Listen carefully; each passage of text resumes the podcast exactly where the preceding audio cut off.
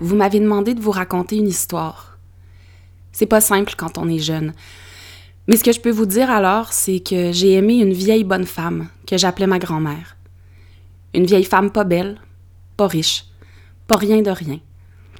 Mais je l'aimais parce qu'elle prenait soin de moi. Je l'aimais et moi, j'ai envie d'aimer jusqu'à la mort. C'est la seule façon de trouver le chemin qui mène à Pacamambo.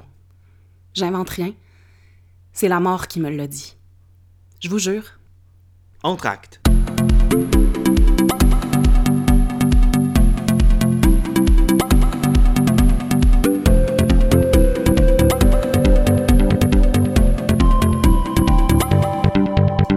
Bonjour, bienvenue à Entracte. Mon nom est David Lefebvre au microphone. On est en présence de Laurence P. Lafaille. Bonjour Laurence. Salut David. Ça va bien? Oui, super. Excellent. Écoute, j'aimerais commencer par dire qu'on a changé un petit peu le concept de, de, d'Entracte. Je demande à mes invités maintenant d'amener une citation, une réplique euh, qu'ils apprécient particulièrement. Donc, Laurence, tu nous as amené vraiment une superbe citation aujourd'hui. Merci beaucoup pour ça. On va commencer d'ailleurs avec ça. D'où ça vient? De quel texte tu tires cette citation-là? En fait, c'est le dernier bout de la dernière réplique de Julie euh, dans Pacamambo de Wajdi Mouawad, un texte qu'il a écrit pour le jeune public, euh, qui a été euh, mis en scène à la création par Serge Marois à l'arrière-scène. Et ça a été ma première rencontre avec le théâtre jeune public, en fait. Ah, ça, c'est très intéressant. Mettons-nous en contexte, Laurence. tu es diplômée universitaire donc de l'Université Laval en théâtre en 2008. Et tu es cofondatrice et directrice de la compagnie Les Incomplètes. Donc, les incomplètes, euh, pour les gens qui sont parents, j'imagine, te connaissent davantage que ceux qui ne le sont pas. Donc, on a pu voir plusieurs spectacles au cours des dernières années particulièrement au Gros Bec. Vous avez tourné quand même pas mal. Oui. Vous avez maintenant quoi, 4-5 spectacles en banque? On a quatre spectacles sur la route, cinq expositions qu'on a créées parce qu'on est euh, vraiment dans une démarche euh, au mm. croisement des arts visuels et des arts de la scène. Oui, parce que vous avez fait des trucs vraiment au Musée national des beaux-arts. Oui. Et euh, des expositions, des espèces de déambulatoires. C'est comment ça fonctionnait? Ben, au niveau des expos qu'on a faites avec le Musée national des beaux-arts, c'était vraiment euh, des mises en espace adressées à l'enfance. Euh, euh, entre autres, les gens ont pu certainement profiter plus de l'exposition inaugurale de la Galerie Famille. quand le pavillon Pierre Lassonde a été inauguré, l'ancienne boutique a été transformée en Galerie Famille. Oui. Et l'exposition Dans ma maison des incomplètes a inauguré cette salle-là. Donc, notre projet, en fait, c'était de développer des dispositifs sensoriels pour que les enfants puissent s'entrer en contact avec des œuvres d'art de la collection du musée, mais de façon totale, disons, avec tout le corps, avec leur façon naturelle d'appréhender euh, l'art. Revenons un peu en arrière. Vous avez fondé Les Incomplètes. Euh, pourquoi le, jeune public, en fait, hmm. d'emblée? Qu'est-ce, hmm. qu'est-ce qui, à part à Wajdi Mouawad, qu'est-ce qui t'a amené à ça? OK. Euh, on a cofondé Les Incomplètes, moi, Audrey Marchand puis Josiane Bernier. Donc, moi et Audrey avons un parcours plutôt en théâtre, en mise en scène. Ouais puis Josiane en danse contemporaine. On s'est rencontrés à l'école, comme beaucoup de, collectifs.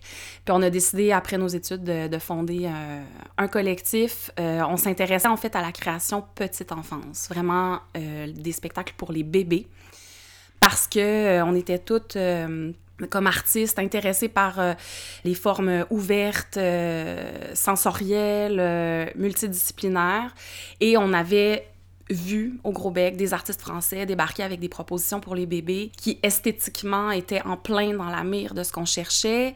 Et on a vu ce public réagir d'une façon extraordinaire à ces œuvres très abstraites, très poétiques. Puis on s'est dit, wow, OK, on a eu une rencontre, en fait, véritable. Puis on a eu envie, nous, de plonger dans cette recherche-là. Puis c'est ce qu'on fait depuis maintenant presque dix ans. C'est pas une forme qui est très fréquente, hein? C'est quand même assez nouveau comme type de spectacle.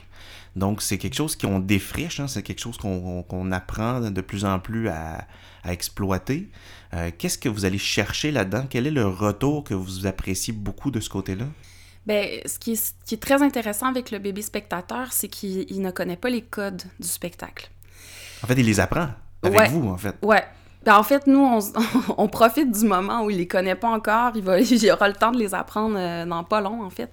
Ça vient très, très vite. Mais ce qu'on aime, c'est cette, euh, cette liberté, cet aspect sauvage, euh, cette sensibilité qu'ont les bébés, qui reçoivent le spectacle vraiment par tout leur corps, puis par leur sens d'abord.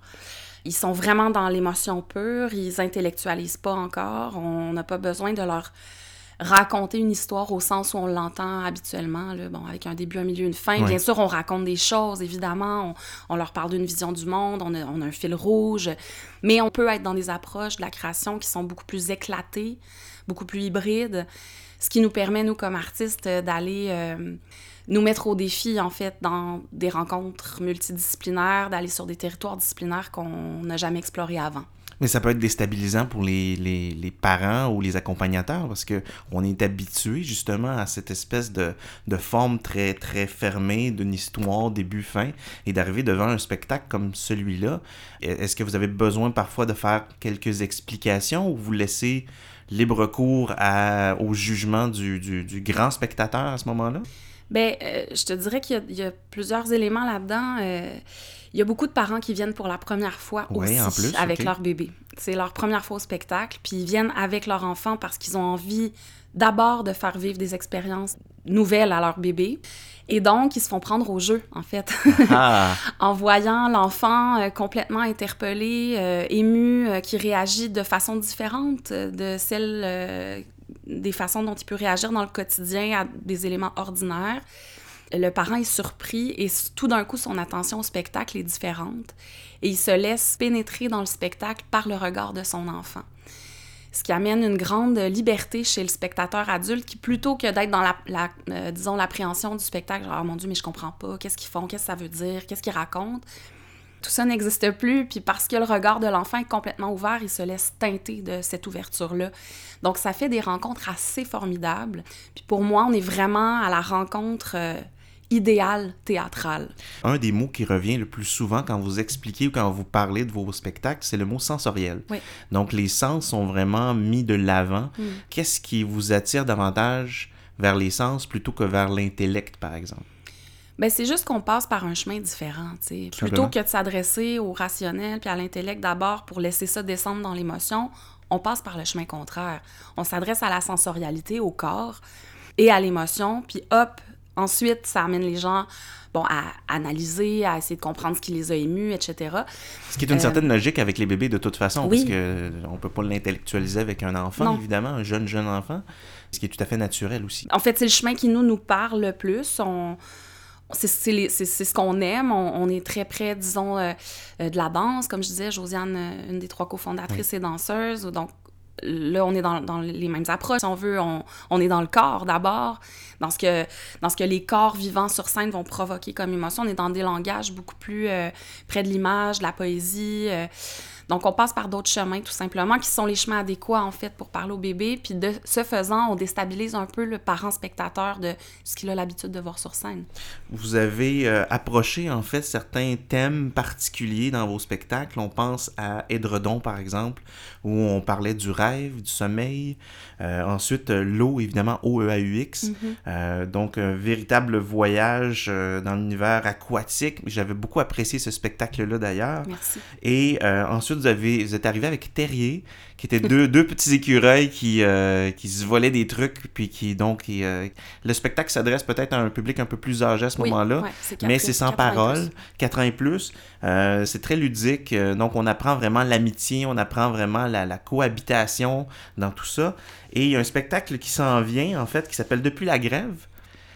Qu'est-ce que ça va être exactement? Écoute, c'est très excitant. On sort justement d'une semaine de, de résidence très riche avec une équipe magnifique qui est très fédérée autour du projet. Depuis la grève, c'est un spectacle qui va être inscrit dans notre cycle des pêcheurs. Nous, on crée euh, dans des cycles de création.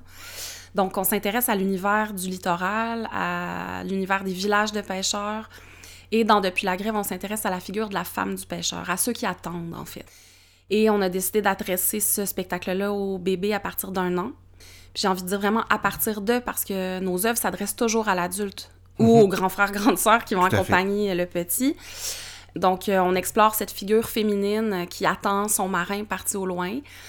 On trouve ça vraiment riche, en fait, de parler de, de l'attente, de la solitude, de, de l'espoir et du désespoir, parce que c'est des choses qu'on vit euh, dès la naissance. En naissant, on est séparé du ventre de notre mère, donc la séparation avec ceux qu'on aime, qui nous sont le plus chers, c'est quelque chose qui nous est connu euh, dès le début de notre existence. Donc, on fait le postulat que ça devrait euh, bien fonctionner au niveau du fil émotif avec les bébés.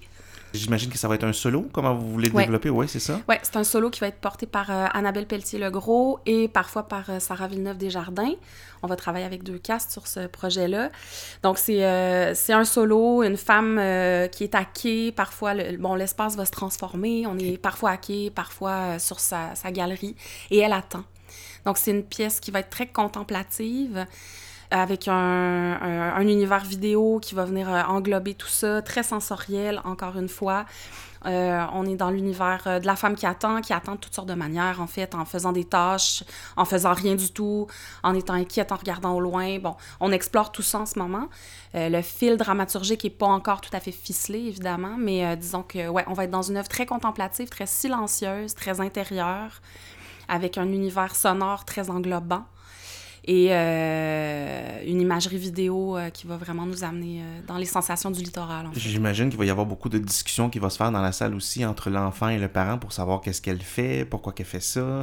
Donc, il faudra s'attendre aussi un petit peu à ce genre de réaction-là. Ben, tu sais, nous, on travaille toujours sans parole, à part pour Terrier où c'est du langage inventé. Ouais. C'est étonnant, en fait, le niveau de... Euh, d'attention, euh, et de silence et de contemplation. c'est vraiment ça qui nous intéresse chez le bébé, en fait, parce que c'est quelque chose...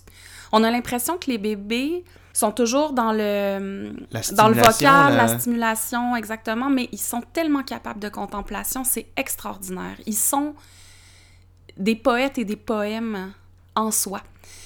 Ils ont une attention au monde euh, qui, avec laquelle ils portent une gravité qui est extraordinaire et, qu'on perd en grandissant, en fait. C'est quelque chose qui est propre aux enfants euh, jusqu'à 18 mois, j'ai envie de dire. Après ça, il y a, bon, le moteur embarque. Mais nous, c'est un peu notre mission, en fait. On a envie de prolonger le plus longtemps possible cet état de contemplation qu'on trouve qui fait du bien, en fait, dans le monde dans mhm. lequel on vit. On est stimulé, il y a tout le temps, il y a du bruit tout le temps, du bruit visuel, du bruit sonore, ça va vite. On a envie que dans le temps et l'espace de la représentation, ils se vivent quelque chose de doux, de beau, de fort, de précieux entre les artistes, les enfants et les adultes. Puis ça, ça peut juste se passer dans le cadre d'une représentation théâtrale. On veut poser un moment en dehors du quotidien. Puis on pense que, ben, que c'est par la représentation théâtrale que c'est possible de le faire. Et ce que tu dis s'applique totalement au spectacle Les Matinées Bersantes, ouais. je pense, parce que pour, pour y avoir assisté, j'ai assisté à une des représentations. Euh, donc, on s'assoyait tranquillement et on écoutait tout simplement le musicien activer ses trucs, ou du moins les musiciens, parce qu'il peut, y, peut y avoir plusieurs personnes. On, regarde le tout et l'enfant, le très jeune enfant, était libre de circuler, de hmm. s'asseoir, d'aller voir la console. Durant la représentation à laquelle je suis allé, euh, il y avait des cloches, c'était une des premières représentations, et donc on activait les cloches et tout, et il y a un enfant qui a couru après la cloche solidement. Et il a même réussi à en avoir une.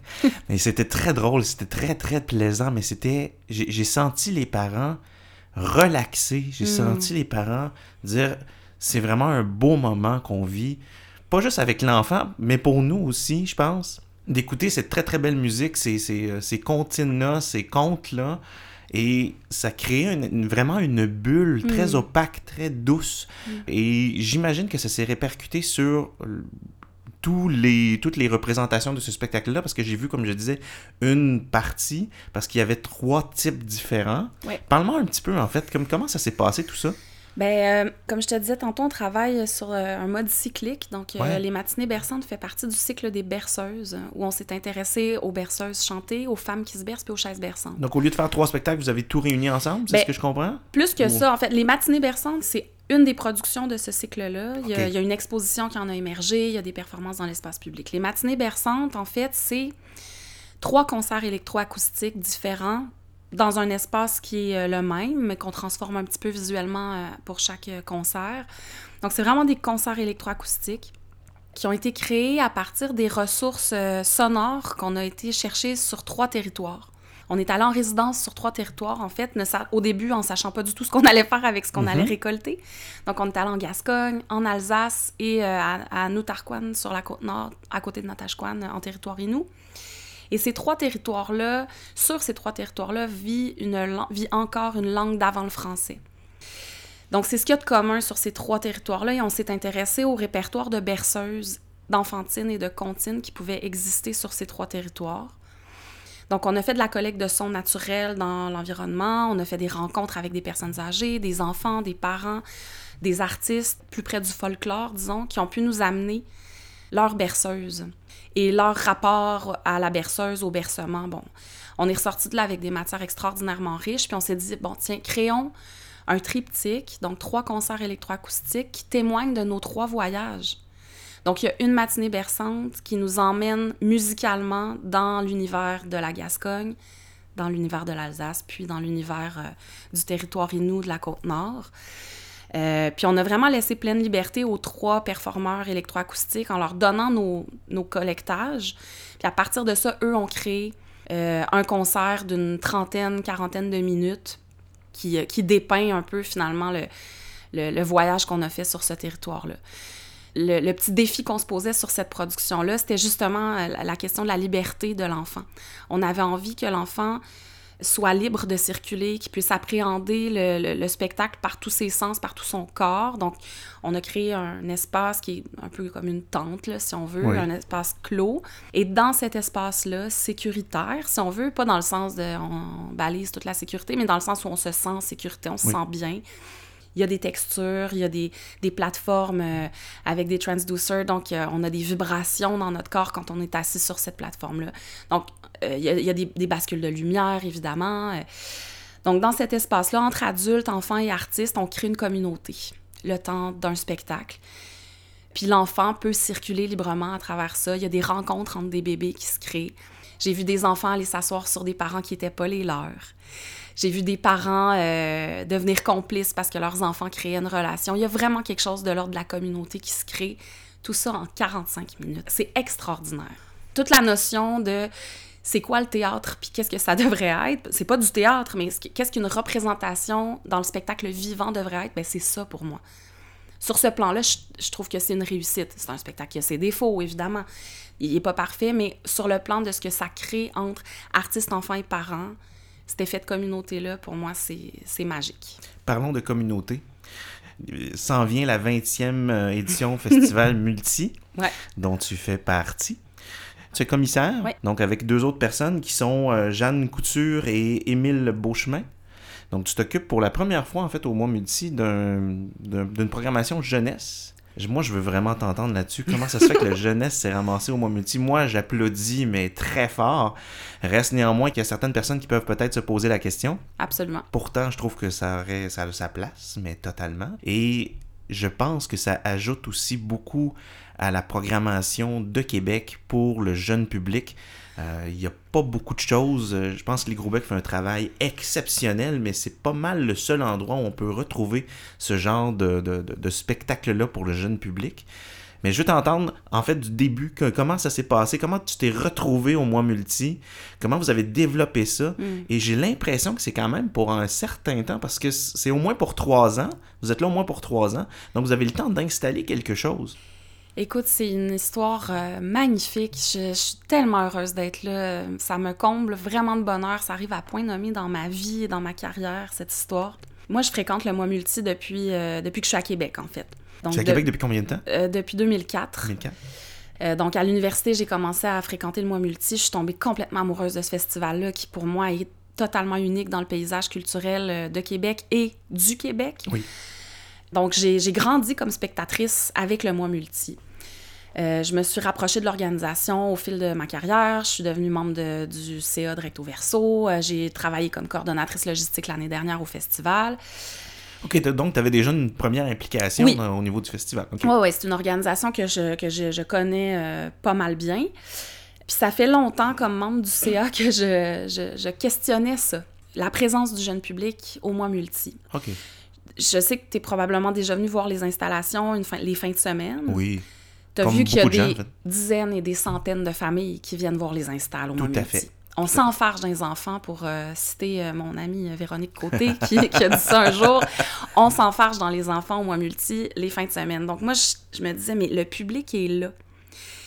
Puis je constatais que sur la scène en art vivant à Québec, il y avait un manque en termes de spectacle jeune public des spectacles plus en marge, des spectacles aux écritures nouvelles, des spectacles multidisciplinaires euh, dans le champ des arts numériques, euh, électroniques, il n'y en a pas.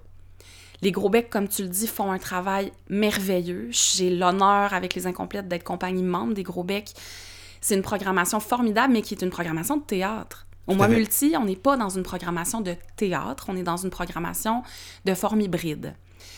Et moi, au fil de ma vie, de ma carrière, je me suis beaucoup promenée dans le monde avec les incomplètes, dans différents festivals. J'ai vu tellement d'œuvres qui auraient trouvé leur place au mois multi pour le jeune public, mais bon, le mois multi en faisait pas. Donc, j'ai proposé à un moment donné, euh, ben, l'année passée en fait, quand le, mois multi euh, a annoncé un peu à l'interne que euh, Ariane Plante terminait son mm-hmm. mandat, qu'il fallait redéfinir le, le mandat commissarial pour la prochaine édition. Ben moi, j'ai fait cette proposition-là, en fait. Je, les ai approchés, puis j'ai dit, ben écoutez, moi, j'aimerais qu'on mette de l'avant un nouveau volet jeune public. Je pense que le public est présent, on le voit. Euh, le public est là pour les installations. Je vois pas pourquoi il serait pas là pour la portion spectacle. Puis je pense que moi, j'aurais quelque chose à apporter en termes de programmation. Je connais du monde, j'ai vu des choses. Je, pense que je serais capable d'amener ce qu'il faut comme programmation qui serait différent de tout le reste puis qui collerait complètement au mandat du mois multi. Et me voici. me voici avec une programmation euh, somme toute modeste cette année, mais quand même, on a un vrai volet avec quatre spectacles, en plus des propositions d'ateliers, puis euh, du volet installatif qui est mhm. toujours euh, ouvert et gratuit au public, pour le public famille. Donc, c'est ça, j'ai trouvé quatre projets donc, je suis très heureuse. J'espère qu'il n'y a pas que les familles qui vont oser venir voir ces spectacles-là parce que c'est vraiment des spectacles à partir d'eux. Pour moi, c'est des spectacles qui sont dans une telle complexité. On n'a pas besoin de s'emprunter un enfant pour venir voir les shows que je propose au mois multi cette année, mais pas du tout. D'emblée, on a Alice Bricolé du Théâtre d'ingénierie, donc euh, l'orchestre de orchestre. Comment t'as entendu parler de ce spectacle-là? Euh, ben, en fait, c'est moi qui ai provoqué une rencontre. Ah, ben Il n'y avait pas de proposition au départ. Moi, quand on m'a confié le mandat de commissariat pour le volet jeune public, une de mes premières, premières envies, c'était ça. J'avais envie de créer une rencontre entre le théâtre d'ingénierie, dont j'adore la démarche, mhm. et le, jeune public. Donc, j'ai proposé aux garçons euh, de travailler autour de l'idée du ciné-concert ils sont indisciplinés, évidemment. Donc, ils m'ont dit Ouais, ben là, ça sera pas vraiment un ciné-concert, mais il va y avoir de la musique sur des images. J'ai dit Parfait, revenez-moi avec ce sur quoi vous allez travailler. Donc, on est vraiment là sur une carte blanche. Et ils créent cette proposition-là spécifiquement pour le mois multi. Première mondiale, euh, carte blanche, primeur, tout ce que tu veux. Je suis super heureuse qu'ils aient embarqué. Puis, je vais aux nouvelles régulièrement. Ils sont extrêmement heureux d'avoir plongé dans l'aventure. Euh, ils sont très excités. Je pense qu'ils aiment beaucoup ce qu'ils sont en train de faire. Ils ont très, très hâte de le présenter au public. Donc, pour moi, en fait, le langage de théâtre d'ingénierie, sa manière d'aborder l'objet, le détournement de l'objet, le blend de musique électronique, et de musique euh, concrète avec des objets ou des instruments fabriqués, le rapport euh, de l'écran à la scène, tout leur langage euh, visuel et, spectaculaire, pour moi, est complètement en phase avec ma vision, en tout cas, du jeune spectateur. Donc, on propose une rencontre pour les 5 ans et plus. Je pense que ça va être extraordinairement jouissif. ça va être un spectacle autour de l'univers d'Alice au Pays des Merveilles à la sauce rue d'ingénierie. Donc, ah ça va être complètement éclaté. Je pense que ça va être vraiment réjouissant. Je suis très, très heureuse de ce mariage-là. Et vous vous associez avec les Gros Becs pour présenter Milestone ah, sur Miles Davis. Moi, déjà, parler de jeune public, musique, jazz, Miles Davis, moi, j'ai été vendu dès le début quand ils ont annoncé la programmation. Je suis très, très, très curieux de voir ce spectacle-là.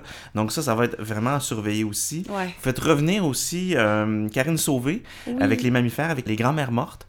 Donc, on avait vu ce spectacle-là à un moment donné, il y a quelques années, voire un an ou deux. Euh, donc, au, Gros Bec aussi, si je me rappelle bien, qui est vraiment une célébration, en fait, euh, des aïeux, euh, du temps qui passe, de, de, ce qu'on laisse aussi derrière. Et je pense que ça s'inscrit 100% là-dedans parce qu'il y a une installation à travers tout ça. Et ça va être plaisant d'aller voir ce spectacle-là et de mm. le revoir. Mais ça ajoute aussi un truc qui s'appelle le beatbox à mamie. Ouais, ça, c'est un atelier, en fait, que Karine Sauvé, la créatrice des Grands-Mères Mortes, va offrir aux enfants euh, à l'issue de sa dernière représentation, le dimanche 3 février, je ouais, crois. exactement. Euh, donc, les enfants vont avoir l'occasion de venir prendre leur lunch avec Karine, puis ensuite, ils vont faire un atelier de création euh, musicale avec des pédales de loop et tout. Mais c'est génial. Ouais, ça va Moi, ce que j'aime beaucoup, en fait, c'est la description. Ça dit de 9 à 99 ans sur Ouais. réservation, mais on peut faire exception si vous avez 100 ans et plus. Donc, euh, c'est parfait, c'est génial. Alors, on se déplace avec grand plaisir. Et finalement, j'aimerais qu'on parle de Ersatz, Mm. euh, de Julien Mélano, du collectif Aïe Aïe Aïe de France. Ils étaient invités à la Maison internationale des arts de la marionnette pour faire le, le- le- le dévoilement de la programmation du Festival Castelier à Montréal. Ouais. Et là, je pensais les manquer et je suis très content de savoir qu'ils vont venir à Québec. Je vais pouvoir aller le voir avec grand, grand, grand Il plaisir. faut. Oui, il faut. Alors, parle-moi de ce spectacle-là. Écoute, euh, c'est un spectacle vraiment extraordinaire. C'est tout à fait hors du commun. Je suis tombée là-dessus, j'ai appelé Louise Lapointe à Castelier. J'ai dit, écoute, je pense que ça pourrait peut-être t'intéresser. Qu'est-ce que t'en penses? Puis elle m'a dit, oui, oui, oui. Je connais le travail de Julien Mélano, je l'ai jamais présenté, travaillons ensemble. Donc, c'est une collaboration Castelier-Moi Multi, ce qui est pas rien, c'est un premier partenariat entre fait. nos deux festivals. Donc, je suis très, très heureuse. Ersatz, c'est un spectacle sans parole. Bon, je, je- j'en déroge pas, j'adore les spectacles sans parole. Je trouve que ça nous laisse Toujours une le liberté. sensoriel, hein, Ah ouais, toujours ouais. le sensoriel qui revient. Julien, il est dans une ligne dramaturgique absolument incroyable. On est dans un univers, euh, j'ai envie de dire, euh, près de l'alchimie, pour moi. On est devant une espèce d'alchimiste, euh, mais dans une esthétique très futuriste.